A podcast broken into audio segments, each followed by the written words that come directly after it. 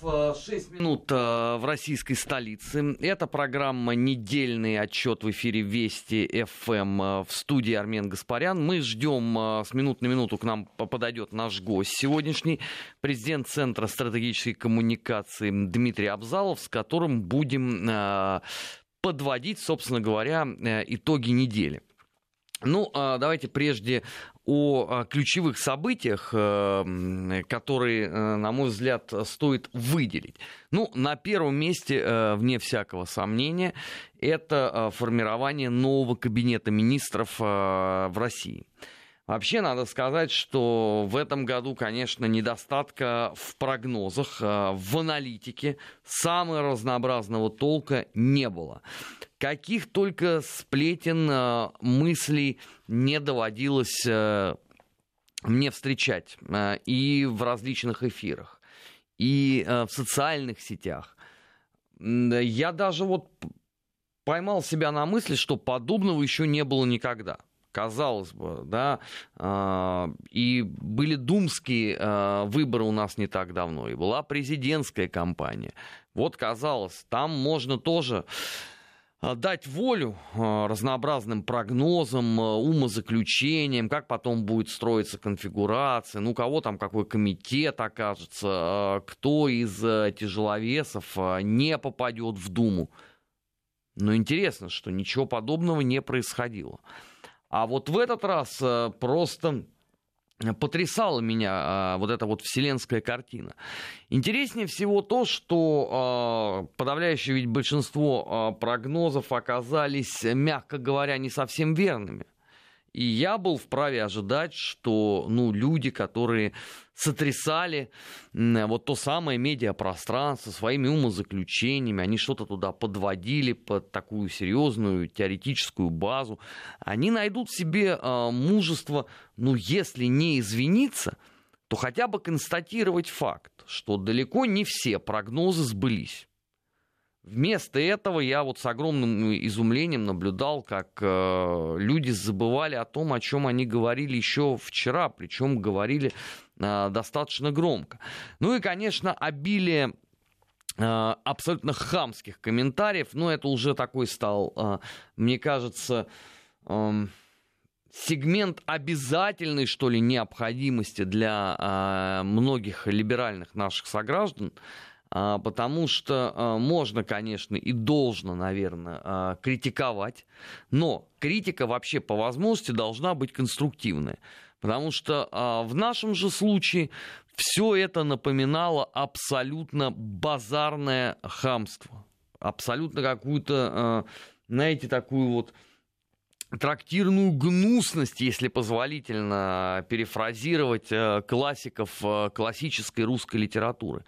И причем ведь это же эм, произносилось мужчинами по отношению к женщинам. Может быть, я уже, конечно, э, не, молодой человек, и, может быть, я э, слишком сильно консервативен, но вот э, подобного я не понять, не принять не могу. А самое главное, что вот меня, знаете, вот действительно задело, что называется, за живое – это попытка э, спрогнозировать э, состав правительства не потому, на самом деле, как именно должны будут выполняться э, новые майские указы президента страны, не потому функционалу, который закладывается, а исходя из рейтинга критических замечаний, которые вот они строят на основании э, публикаций, например, в социальных сетях. Это э, идея невероятно богатая. Ну, а если вот с этой точки зрения исходить, то, наверное, э, у сборной э, Бразилии после чемпионата мира 2014 года не должно в принципе никогда быть никакой сборной. Ну, потому как э, бразильские журналисты и эксперты описали состояние бразильского футбола после поражения в полуфинале от немцев – памятный этот матч 7-1 э, не должно никогда быть. Но наши вот э, светилы, э, вот эти вот кожемякские аристократы, они, конечно, э, пошли дальше. Эти рейтинги не могут не радовать. Хотя, в принципе, если исходить э, вот из такой парадигмы, то, наверное, все эти многочисленные средства массовой информации вообще не должны существовать. Ну, потому что там рейтинг уже у очень э, многих людей э, будет просто гиперотрицательным. А, а в некоторых случаях его даже вообще не будет, потому что э, нечего подсчитывать. Ну, вот за примерами далеко, опять же, э, ходить не надо. Вчера в Грозном э, трагедия произошла. У нас есть, как известно, очень большая такая категория вот этих вот экспертов, которые при э, каждой непонятной ситуации, они обязательно вот э, жесуи кто-либо или что-либо. Они всегда готовы с чем угодно солидаризироваться. Они всегда готовы что угодно поддержать, но всегда это вот за пределами э, России почему-то. Когда у нас что-либо происходит, тишина в лучшем случае будет вам ответом. Вот из тех, кто еще тут пару дней назад э, глубокомысленно размышлял там по поводу того, кто должен быть в правительстве, а кого там быть вообще не должно. Ну, согласитесь, от э, этой соли земли российской мы вправе, наверное, ожидать и нравственных каких-то поступков, э, и нравственных, э, может быть, хотя бы, если не поступков, то слов. Вот вчера вот случилась трагедия в Грозном. Так нет же. Ни единых там слов соболезнований. Напротив, они накинулись а, на главу республики чеченской Рамзана Кадырова, потому что он, дескать, а, назвав а, террористов ублюдками, их оскорбил. Ну, вы знаете, это такая богатая мысль. На месте всех этих людей, конечно, стоило бы почитать, ну, например, там германскую печать э, в момент, когда там происходили э, какие-либо теракты. Наш гость присоединяется к нам. Э, Дмитрий Абзалов, рад приветствовать. Добрый вечер, наверное. Да, нет, еще день пока. Ну, день, до, до день. вечера еще далеко. А, по поводу а, правительства. Ох, Я тут а, не, не, некую вводную а, провел. Насколько ваши прогнозы совпали с тем, что собственно говоря, увиделось? Ну, смотрите, во-первых, правительство у нас частично уже было представлено даже до пятницы. Были министры, причем уже была понятна структура министерств. Ну, все знают три основные изменения базовые. Разделение а, Минобрнауки на Минпросвещение и Миннауки. Вот. И, на самом деле, высшего образования. А, соответственно, переход а, внешторгпредств к а, Минпромторговле. А, соответственно, переподчинение Росмолодежи напрямую. Вот. И, соответственно, изменения в цифровой экономике. То есть Минкомсвязи превратилось в Министерство цифрового развития и так далее и тому подобное. Ну и, соответственно, там профильные вице-премьеры появились. Вот. Самое интересное, что были министры представлены. У нас 22 министра. Вот. И новых из них 9 или 10, смотря как считать. То есть считать, например, Васильеву новым министром, потому что она Министерство просвещения возглавила. Но она, она была в правительстве. Но она была в правительстве, но она в новом качестве там присутствовала. 10 человек из 22 это ну, примерно э, чуть менее 50%. Вот. Причем а, изменения достаточно интересные и в тех позициях, которые были, ну, в принципе, известны. И в силовом блоке а, это прерогатива президента, как правило. В силовой блок относится, помимо силового блока, еще Министерство иностранных дел, которое напрямую внешняя политика. Вот. Из них, как прогнозируют, что Пучков уйдет, так он и ушел. Пучков должен был уйти еще в прошлом году, так, между нами. вот. О чем много говорили. Да, да, да, да. Вот. Но самое интересное, кого назначили назначили замглавы ФСБ. А это очень сильный игрок, который пришел с Калининградской области и считался одним из очень-очень серьезных игроков в организационной структуре. Как правило, назначаются замов. И предполагалось, что будет назначен зам, как это было в случае с уходом Шойгу. Но, судя по тому, что назначают представителей ФСБ, там будут очень серьезные организационные решения. Ну, скажем, вот. они назрели, потому да. что критические замечания зашкаливали. Один скандал вокруг Зимней Вишни чего стоит, там же подпис... Э, подписи стояли, между прочим, там были большой скандал, связан с особняками и квартирами, со всем остальным, поэтому это явно не простая перестройка, там будут очень серьезные изменения. Плюс ко всему, интересно, какие будут э, его замы, потому что когда человек приходит вообще внешний, то есть у него как бы нет замов в рамках МЧС у замглавы ФСБ, так, которых можно раз взять и сразу же представить. Вот, поэтому это очень интересный вопрос, кто будет главой аппарата и первым замом. Вот. То есть, очевидно, здесь будут серьезные перестановки. Это силовой блок. Э, два игрока, две, две ротации были традиционные. Это у нас Министерство а, по делам Северного Кавказа, Министерство по Дальнему Востоку. Но Министерство по Дальнему Востоку раньше разглядел федерал, это был Галушка. Вот, то теперь это регионал, что логично, потому что даже Галушка, он фактически существовал на две территории. Он жил, то есть он не в Москве, у них было представительство, и фактически на Дальнем Востоке. Но нужен человек, который постоянно там находится, он вообще этим должен заниматься. Если еще с Северным Кавказом этот вопрос можно как-то решить перелетами, то для случая Дальнего Востока это большие издержки. Ну и плюс ко всему туда назначили человека Кожемяка, это губернатор Амурской области, вот, э, достаточно неплохо ориентирующийся именно в экономической повестке, в Торах, во всем остальном. На Дальнем, на Северный Кавказ традиционно изначально эту позицию очень специфических людей, потому что это особый регион, э, силовая составляющая очень важна, и туда пошел человек из администрации, зам главы как раз управления то есть человек, который занимался, собственно, фактически за Кавказем. Вот, достаточно сильный специалист, надо заметить. Вот. Еще э, два, это как раз разделение Миноборнауки. Ну, то, что глава ФАНО станет, соответственно, министром, это все говорили вдоль и поперек. Э, это, с одной стороны, требование академиков в свое время было, что, э, что необходимо формировать непосредственно политику, повестку, э, государственную политику в сфере образования и науки. И здесь же вкладывать сюда традиционная идея Фурсенко в том, что у нас вообще-то наука должна развиваться не только в РАНе, она должна развиваться еще в вузах. Поэтому у нас научно-исследовательские университеты были созданы, поэтому то, что вышка и вузы у нас в одном, это, в принципе, логично. Если мы посмотрим целый ряд стран, у них э, очень активно развивается наука именно на базе вузов. Например, США, где Академии наук в классическом понимании этого слова нету.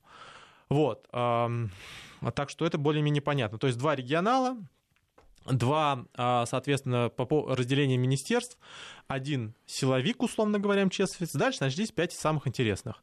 А, Мин, а, самый известный это Минтранс. Ну, то, что Соколов уходит, это было понятно. Собственно говоря, Путин с него поэтому и снял как бы взыскание, потому что э, уходить надо с чистой совестью. Вот. Это человек, который э, занимался... Э, вообще Минтранс структура особенная. Там замы все, они профильные. Есть зам по водному транспорту, есть по железке, есть по авиастроению, ну, по авиатранспорту. Вот этот э, сейчас началась эпоха автодорожников, автотранспорта. Э, главой стал первый зам, который занимался прежде всего Крымским мостом, это он именно его курировал, а, дальнобойщиками, то есть достаточно серьезными проектами. И плюс того, что основная часть финансирования сейчас пойдет именно на автодорожное направление, там СКАДы и все остальное, поэтому с этой точки зрения достаточно логично. Поэтому если у нас был в свое время министр, например, который был связан с желез, железнодорожными перевозками, независимыми железнодорожными операторами, а, был связан с авиасообщением, а, то сейчас фактически у нас автодорожный профильный министр появился. Вот. А что неплохо на самом деле. Что с учетом того, что у нас дороги самая основная составляющая, очень даже неплохо. Если человек может построить Крымский мост, в принципе, может быть, можно и другие мосты как-то обновить слегка. Ну, тем более и готовится, насколько да, я понимаю, потому что мостовое строительство одно из самых сложных, кстати говоря. Вот. И плюс ко всему финансирование этого направления будет, скорее всего, увеличено, поэтому здесь необходимо профильное направление, достаточно важное. Вот. А, Еще четыре. Это Минкомсвязи, ну, Мин, Министерство цифрового развития. А, очевидно, после того, как была создана отдельная пирамида, а, с профильным вице-премьером у нас появился Акимов, который ушел, соответственно, с аппарата правительства. Это направление ну, традиционно было отдано Медведеву, сейчас а, туда пришел министр. Никифоров у нас был одним из самых молодых министров, с пришел, сейчас на его смену пришел глава аналитического центра правительства Российской Федерации. Они, собственно говоря, вот этой всей историей занимались цифровой экономикой. Вот, собственно говоря, на эту позицию приземлился, как изначально и планировалось. Поэтому вот этот весь контур так напрямую будет подчиняться а, э, премьеру. Вот, как, собственно говоря, Росмолодежь частично. А, здесь более-менее понятно. А, еще три. Это, соответственно, Мин природы. Министерство природных ресурсов это, сам, это очень важный ресурсный объект Российской Федерации. У нас, соответственно, все сырье распределяется через Минприроды. Там под ним очень важные ведомства находятся. Это э, Роснедра, Росприроднадзор. То, что у Донского очень сложные отношения с нефтяными компаниями, это факт сложившийся. Вот. И назначен на эту позицию одного из единственных губернаторов Российской Федерации, на территории которого работают практически все нефтяные компании. Это Кабылкин, это Ямал. Ямал, Ленинский автономный округ. Там и Ямал, СПГ находится, и Газпром, и Роснефть, и все. Вот если у нас есть губернатор, который там общается... Там Лукойл еще, по-моему. Там все находятся, там Газпром, нефть, Лукойл, все. У нас там основная часть, как бы, это одна из наших частей матрешки.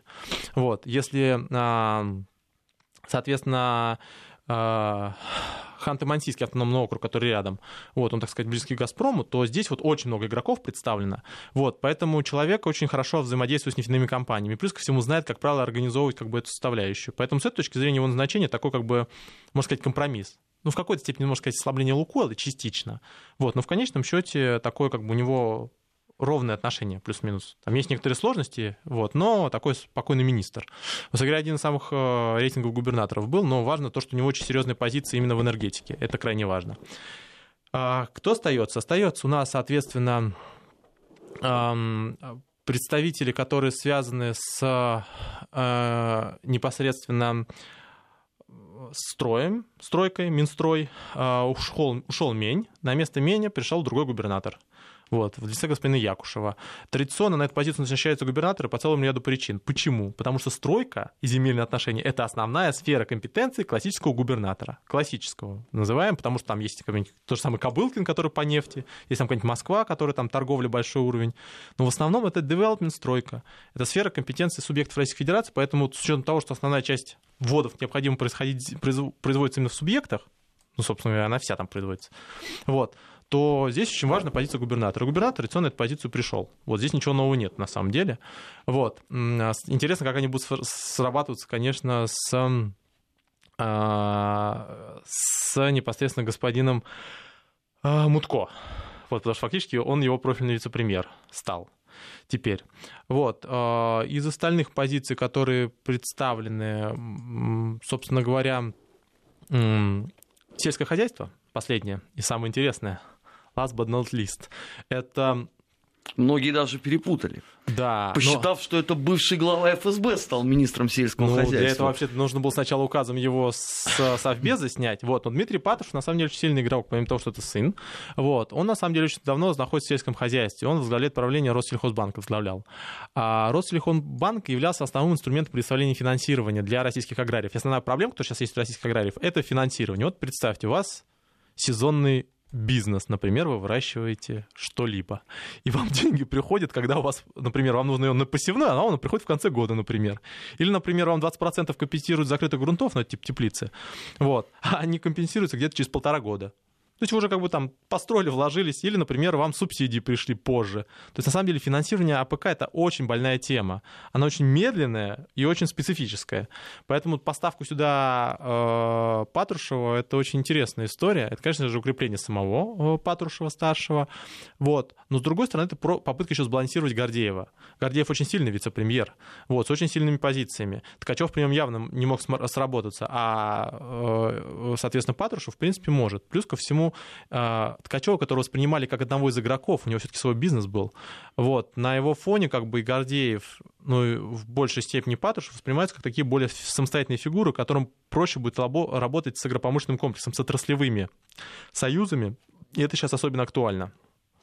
Вот, на фоне как бы а, дополнительной поддержки тоже здесь представлена. Поэтому с этой точки зрения вообще очень интересный расклад. Вот, э, что ну, интересного, в принципе, весь социальный блок сохранился полном составе, ну, при том, что он там как бы видоизменился, типа Министерства образования, но сохранился, причем в двух итерациях. Образ здрав находится под Голиковой, а, соответственно, культура, спорт находится под Голодец. Вот, э, достаточно интересно. Читал, что спорт, там некоторые сложности могут быть, потому что перешел Мутко, но, судя по всему, до чемпионата мира 2017 года серьезных перестановок нас здесь не ждет. Что и самое интересное в ближайшее время будет? Изменение в администрации президента Российской Федерации и силовой блок после чемпионата мира по футболу. А что за изменения в АП? Грядут. О них тоже много говорят, но уже после а, краха прогнозов по правительству я стараюсь даже это уже не озвучивать. Нет, но объективно будут изменения, хотя бы то, что Чученко ушел, уже говорит очень о многом. А, между прочим, человек возглавлял ни много ни мало контрольное управление. Вот, это очень важный орган, один из самых сильных, между прочим, э, курирует исполнение поручений, например. Вот все указы, поручения, майские указы администрации, а занимается именно эта организация. Вот. Система в следующем. Администрация президента Российской Федерации очень специфический орган с точки зрения организации. Там много разных как бы, элементов, которые в разные периоды появились. Например, соответственно, элементы советников. Там большое количество, такой, целый корпус советников, которые в прошлом являются, например, министрами Российской Федерации. Просто для них это определенная должность, позиция. Вот. Есть, с одной стороны, концепт э, пирамиды замов, то есть зам глава администрации, политический блок, информационный блок и тому подобное. А есть при всем при этом помощники, например, помощники по экономической политике. И под ними тоже есть свои пирамиды и блоки. То есть на самом деле система очень специфическая. А в Войно, глава администрации президента Российской Федерации, подготовил реформу, судя по всему. Вот, по оптимизации, повышению эффективности госуправления в администрации. А, до, до выборов как бы она была заморожена, и сейчас как раз какие-то изменения будут происходить, потому что изменения в кабинете министров, как правило, приводят к изменению в администрации. А с учетом того, что основная задача повышения эффективности, то, скорее всего, там будет некоторые объединения. То есть там уже могут быть объединения целого ряда управлений некоторых, которые как бы созданы. И в связи с этим как бы определенные как бы кадровые освобождения.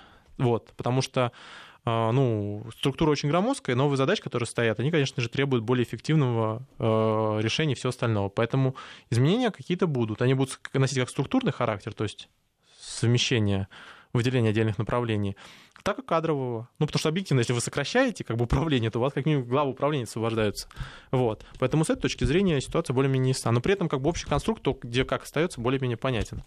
Ну, вот. это, я так понимаю, вопрос там ближайшего месяца, да? Ближайшего времени, да. Вот. Э, силовые структуры, различные слухи ходят, но говорят, вот чемпионат, после чемпионата мира, который является очень важным в Российской Федерации, здесь очень важно силовой блок сохранить. Вот. После этого какие-то изменения тоже могут быть. У нас есть несколько реформ, которые проводятся силовые, которые были заморожены до выборов. Это, например, реформа, связанная с СКР, Следственным комитетом. То есть до сих пор непонятно, как, бы, как она как он интегрируется в, то ли в прокуратуру, частично следственными функциями в МВД частично уйдет. Вот, доинтегрировать необходимо, соответственно, а, те структуры, которые вошли в МВД, положим, а, соответственно, и СКР в прошлом, и ФМС в прошлом. То есть, на самом деле, там вот эти реформы, они на некоторое время были поставлены на паузу. Вот сейчас, скорее всего, этот процесс будет как бы а, усилен, тем более, что в начале года мы видели, оптимизация произошла в ГИБДД, вот, поэтому, скорее всего, здесь тоже какие-то изменения будут, вероятно. Вот, но, скорее всего, там пороговым значением является чемпионат мира, соответственно, это лето этого года. Вот, скорее всего. То тогда это получается, что это не раньше, условно, там, 1 августа. Ну, вероятно, да. То есть вот в силовом блоке, в администрации, скорее всего, раньше ситуация пройдет. Но надо понимать, что все это отразится в бюджете Российской Федерации в той или иной степени, потому что они связаны, как бы там финансирование на них идет. Вот. А, поэтому с этой точки зрения вот в бюджете, который будет уже подготовлен в базовом сценарии в июле Минфином, может даже раньше, вот, какие-то понимания уже будут. Там же будут и основные как бы, позиции на следующий год, 2019 год. Это там и ситуация с пенсионной реформой, и там с ОСАГО, со всем остальным. А, вокруг пенсионного возраста масса всего сказано. Ну да, сказано масса. Рыданий великое множество. Да.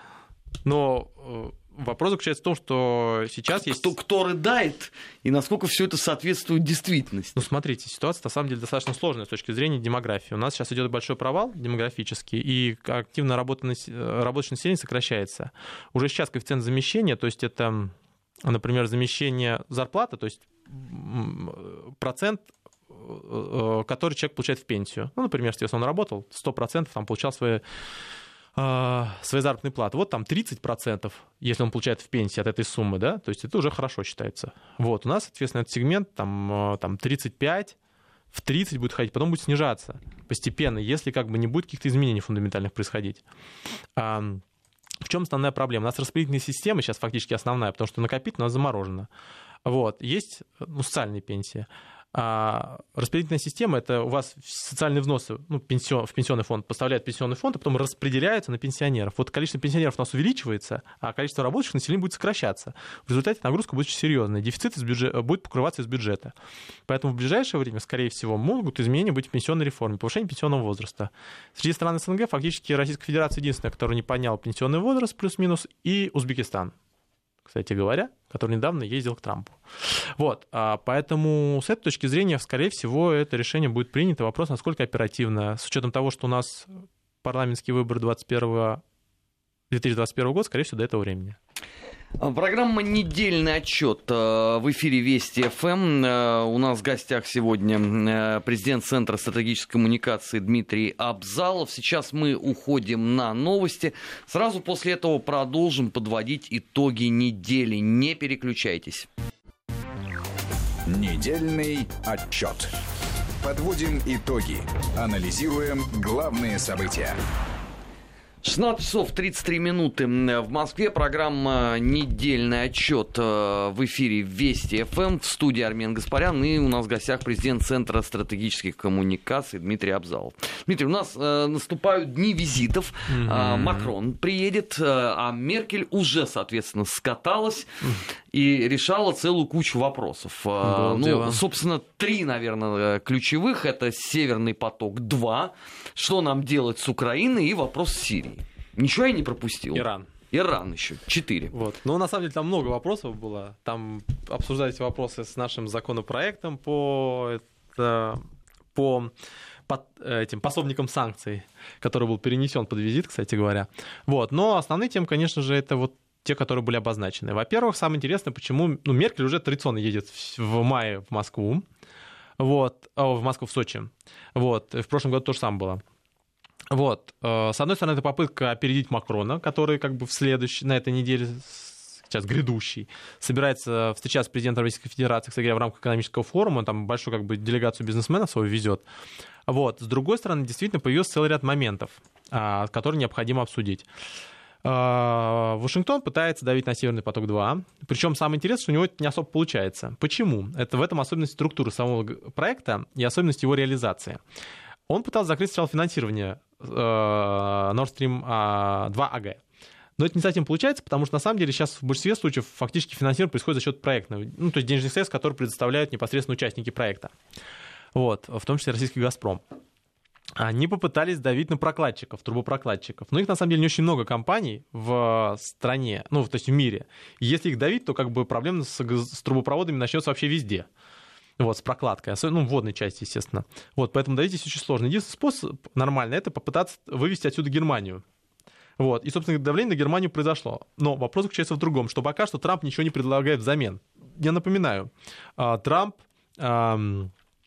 предложил увеличить, а, например, а, отказаться от Северного потока-2, а в обмен начать обсуждение трансатлантического партнерства, с которого он же сам и вышел договора.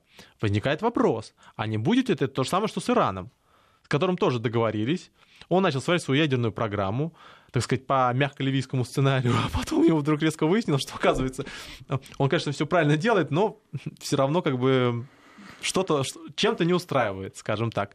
Вот. А, то же самое касается целого ряда других направлений. Поэтому Меркель пока ничего не предлагает, плюс ко всему это колоссальные объемы. В среднем, а, только значит, после Северного потока 2, только на Северном потоке 2, не на Северном потоке 3, а Германия будет экономить в год 7,9 миллиардов евро. А, но с учетом роста потребления и падения добычи в Европейском Союзе, эта сумма может увеличиться до 25 миллиардов евро в год. Экономии только на Северном потоке. Это только экономия. Примерно треть немцев, ну 40% треть немцев, более 10% тратит на электроэнергию, которая в основном в Германии генерится газом. А российская доля в энергобалансе это примерно 32-34%, ну, за 35 уже заходит. То есть будем считать, что треть совсем округлим. Вот. А, если будет отказ от Северного потока-2, это сразу же скажется на просто кошельках немцев.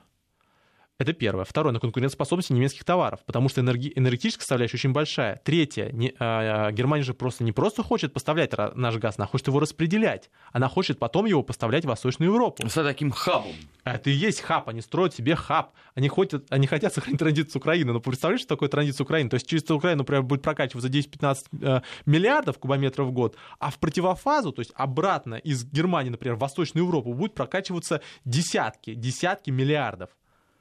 Это колоссальные объемы. Германия не просто конкурентоспособна себе обеспечить, но своим энергетическим компаниям завязывает на свои энергетические проекты Восточную Европу. Ту самую Польшу, которая как бы э, при, все, при каждом удобном случае пытается как бы усложнить жизнедеятельность госпожи Меркель.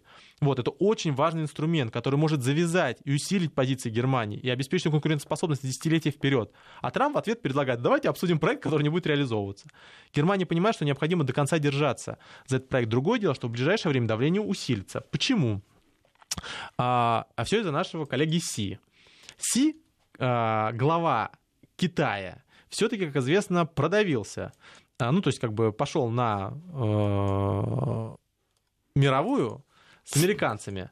Это 200 миллиардов. Да, да 200 миллиардов. Ну, то есть, я напоминаю, там американ... американские партнеры ввели санкции, вот наш... э, ввели пошлины, повысили пошлины в отношении китайских товаров с требованием тем, чтобы они просто торговый баланс, который сейчас в Китае смещен, то есть как бы э, отрицательный для американцев, э, для, для американской экономики, сделал просто более, более приемлемым. Вот. И в ответ начал просто выдавливать э, китайских партнеров с американского рынка. В ответ, соответственно, Си сказал, ничего, хорошо, мы увеличим закупки в США на 200 миллиардов, как бы обеспечим сбалансированную э, э, обеспечим балансировку торгового баланса. Балансировку, обеспечим как бы так, смягчение торгового баланса. Вот. Трамп понимает, что у него получилось с Китаем, у него получилось с КНДР, ну, плюс-минус. Может не получиться, но, как бы, в крайнем случае, схема сработала. То есть может таким же образом начать через колено давить Европу. Вот это плохая новость, на самом деле, для Европы. Потому что Европа, а, которая должна еще будет увеличивать на миллиарды покупку американских товаров, непонятно зачем, вот, а, может это делать только несколькими способами. Покупать, например, энергоносители, которые стоят примерно в два с половиной раза дороже. Вот, ну, в два, в два с половиной, смотря как считать. Вот, поэтому с этой точки зрения это, вот это очень опасно, то, что американские партнеры начинают просто политическими средствами вычесывать себе рынок экономический и выдавливать партнеров. Не потому, что они там более конкурентоспособны, а просто потому, что хотят. Справится Европа или сломается? Проблема в другом заключается. Будет ли Европа реально сопротивляться или нет? Вот если она будет реально сопротивляться, то м- у нее есть реальный шанс на стать экономическим сильным игроком потому что для этого необходимо создать свою финансовую инфраструктуру самостоятельно, ну, плюс-минус. Вот. А, вести более независимую экономическую политику. И, кстати военную тоже. Потому что что Трамп говорит, э, знаете, а мы тут подумали, оказывается, вам надо не 2% ВВП платить военных расходов в, по обязательствам НАТО, а 4. В два раза больше. Там никто и 2 не платит. Ну, то есть не платит там, по-моему, 5 стран. Вот. А надо платить 4. Это, это, колоссальные, это колоссальные издержки, которые пойдут как бы военно-промышленный комплекс, кстати говоря, в американский военно-промышленный комплекс, потому что американцы еще хотят, чтобы закупали вооружение именно их почему-то. Вот, поэтому с этой точки зрения как бы это очень большие нагрузки, и если Европа сейчас не будет отбиваться, то она потеряет, постепенно, постепенно начнет терять свои позиции во многих сферах. В Европе есть пассионарный элемент, который готов отбиваться? Готов. Более того, самое особенное заключается в том, что если это не будет Меркель, то это будет какой-нибудь ДГ в э, Европе начинают усиливаться правые игроки, правые, причем правые несистемные которые приходят как бы со словами там, а давайте более жестко действовать в отношении целого ряда вопросов. Если э, действующие политики не начнут отстаивать интересы избирателей, то избиратели найдут других политиков. В этом основная проблема. А может, они будут популистами, но как бы это цена которую придется заплатить. То есть проблема заключается в том, что Меркель тоже на нее давит. Это не просто желание Меркель. Она проснулся в один прекрасный день и думает, мне во сне был Северный поток-2, надо его строить. Нет, к ней каждый раз приходит бизнес, который говорит, что если ты не построишь Северный поток-2, вот, у нас с бизнесом будет все очень плохо.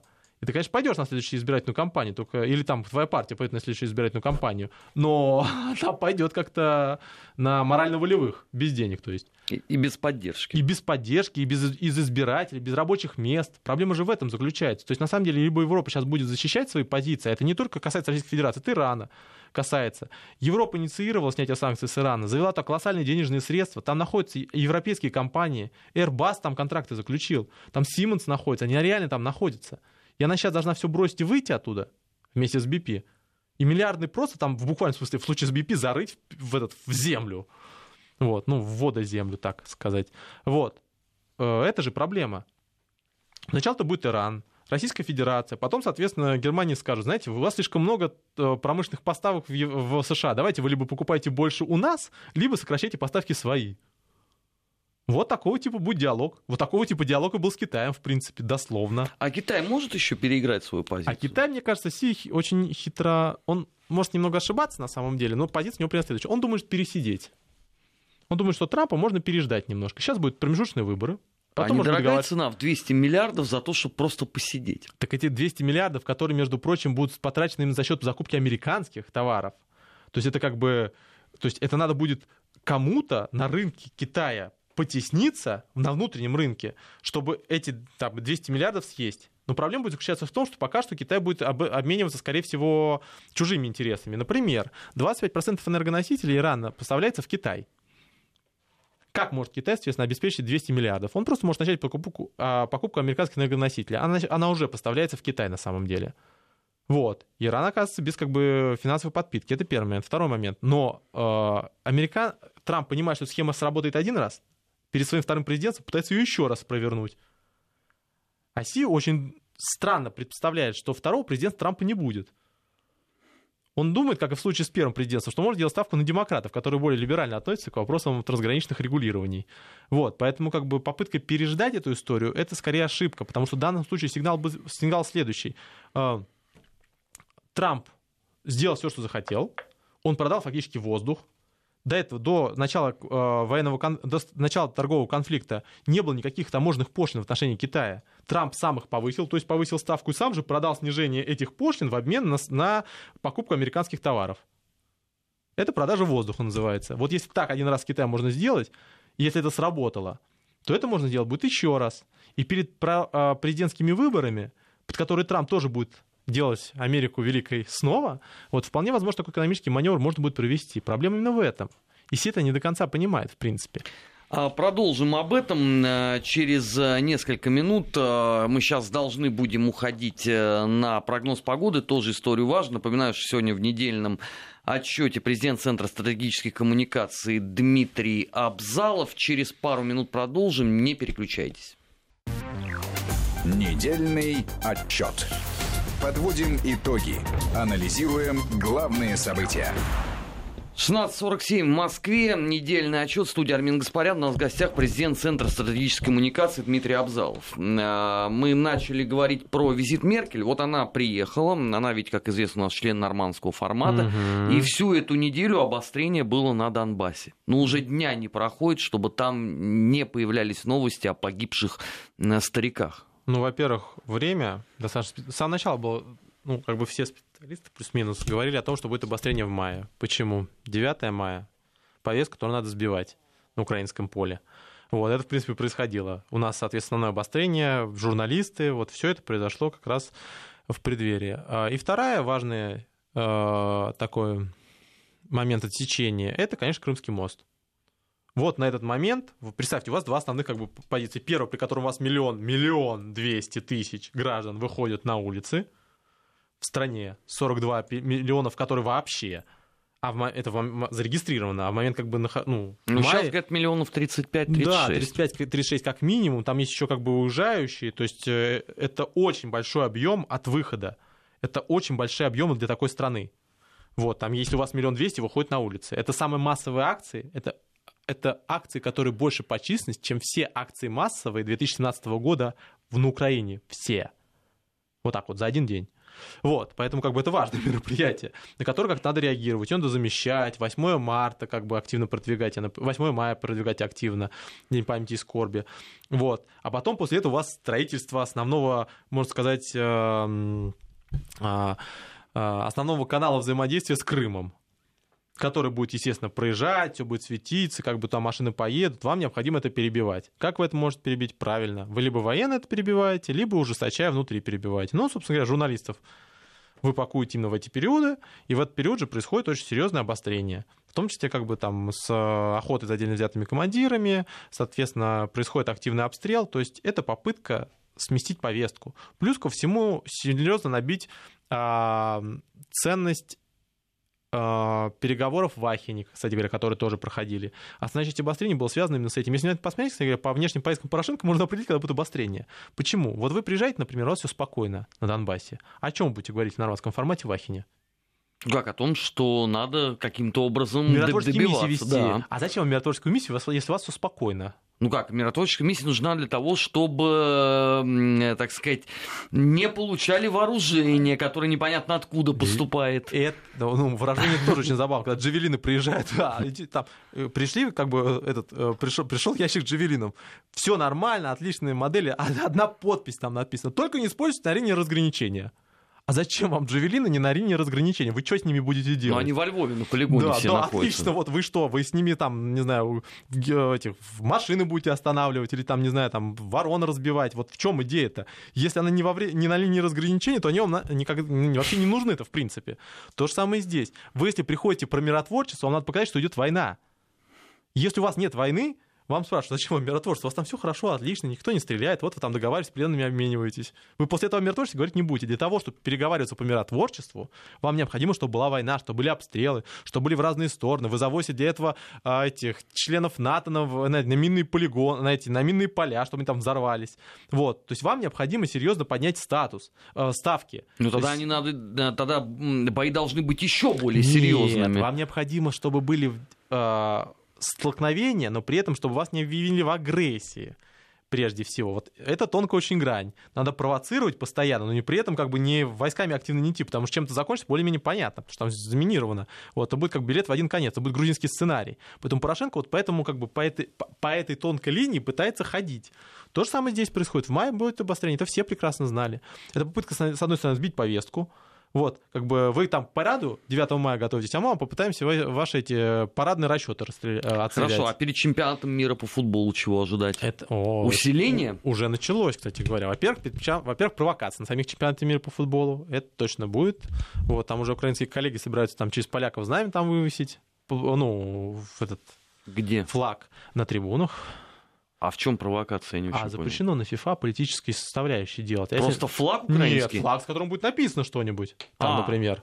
Вот. Поэтому как бы это... FIFA, кстати, запрещено. Любой политический Нет, это я знаю. Я вот. просто думал, что речь о государственном флаге Нет, идет. Нет, речь о государственном флаге. Вопрос, что на нем будет написано, на этом государственном флаге. То есть там можно написать там много разных вещей, вот, а, и разных провокаций. Ну так несут за это ответственность те, кто его пронес. А, с одной стороны, да. А с другой стороны, как бы важна картинка вам нужен чемпионат мира по футболу, необходима фотография, необходимо так, того, как, естественно, стюарды будут пытаться добраться до этого флага.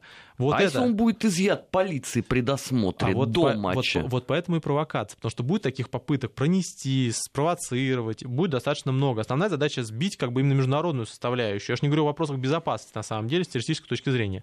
Вот, поэтому это достаточно большие риски. На это накладывается еще политическая составляющая. После того, как не, пусти... не пускали господин Зеппеля, хотя его по делу не пускали, потому что вообще человек, так сказать, под присягу практически соврал у нас. Он же что, на, на основании чего сделал статистические показания? Родченко. Родченко после в суде сказал, что ничего, ничего не знаю, ничего не видел. Я не знаю, о чем вы говорите здесь все дружно. Вот. Я вообще не знаю, у меня другая внешность, э, ни, ни к чему никакое отношение не имел, ничего не сдавал. А вокруг чего вся была история? Ну ладно, даже при всем при этом, какие после этого появились основные выходы информационные, особенно свободных демокра- демократов в Германии? О чем? А давайте отложим давайте уберем э, политическую делегацию из чемпионата мира по футболу. То, что вот в Великобритании сделал дела Скрипаля, который, кстати, тоже никуда не дальше не продвинулась. Но он выздоровел, вот. говорят. Мы рады за него. Вот, э, и новичок именно так и действует. Там все было, что четыре жертвы, все четыре жертвы, один только инвалидом остался, остальные погибли. Ну да, но он единственный среди всех из них выжил. Ну почему? Молодец. А дочка еще? Два человека, Два. которые в одной истории. Вот, причем дочка после этого как бы нормально говорит. Ну, это само по себе очень уникально, на самом деле. Вот, но та же самая история. То есть попытка убрать туда политические делегации. Причем есть немецкие компании, не устраивают различные мероприятия. У нас вообще есть базовые спонсоры немецкие компании, так между делом. Вот, якорные. Вот, типа Шкода, еще что-нибудь такого. Ну, в некоторых элементах. Вот, поэтому как бы это очень важный аспект. Поэтому с этой точки зрения, конечно же, а, это попытка снизить политическое значение этого мероприятия. Ведь чемпионат мира это не просто про футбол, не про мяч хотя тоже очень важно. А это прежде всего про возможность принять это, других э, граждан, это возможность, естественно, показать свою политическую составляющую, вот, возможность показать открытость. Туда приедут люди, болельщики, они увидят, они сарафанным радио придут, они не CNN будут смотреть, а рассказывать, что реально происходит. Это очень важный инструмент общественного влияния. Вот, и будут его пытаться дискредитировать. Британских болельщиков будут запугивать тем, что как бы у них там на входе будет прям стоять российский ультрас, прям коридор будут делать, как бы из этого, из... Около футбольщиков. Да, из этого, из аэропорта, и прям до метро, и обратно, и в самолеты ну, там полетели. даже памятку издали, да, как да, надо да. себя вести да, в России. конечно. Вот, поэтому с этой точки зрения это, конечно же, попытка сбить как бы вот такую составляющую. Вот, там экологические заходы будут, там уже правозащитные пошли. То есть, на самом деле, попытка снизить значение политической составляющей. Как это было перед э, Сочи? Мы все позабывали, там прям целый скандал был по поводу там, меньшинств, например. Там был целый скандал по поводу, соответственно, строительственной составляющей. По поводу экологии очень большие были скандалы по дарению всему остальному. То есть это как бы схема, она, в принципе, будет организовано, потому что это крупное мероприятие. Вот при этом сразу же после выборов президента туда будут приезжать делегации. Вот, это очень важный фактор давления. Он будет, конечно же, обостряться. Вот, и перед этим обязательно э, я напоминаю, что там сейчас э, попытка идет расшатать э, историю именно с допингом в футболе. Вот. Зеппель, кстати говоря, посвятил этому предпоследнюю свою статью, ну, не статью, а такое исследование, расследование.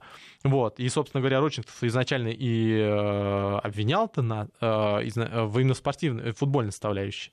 Вот, поэтому это достаточно большие риски. Это попытка как бы серьезно поддавить это направление. Вот. И оно, конечно, будет происходить, потому что чемпионат уже никого не заберешь, вот, а испортить от него эффект вполне возможно. Поэтому провокации, конечно же, будут, и начнутся они с конца мая.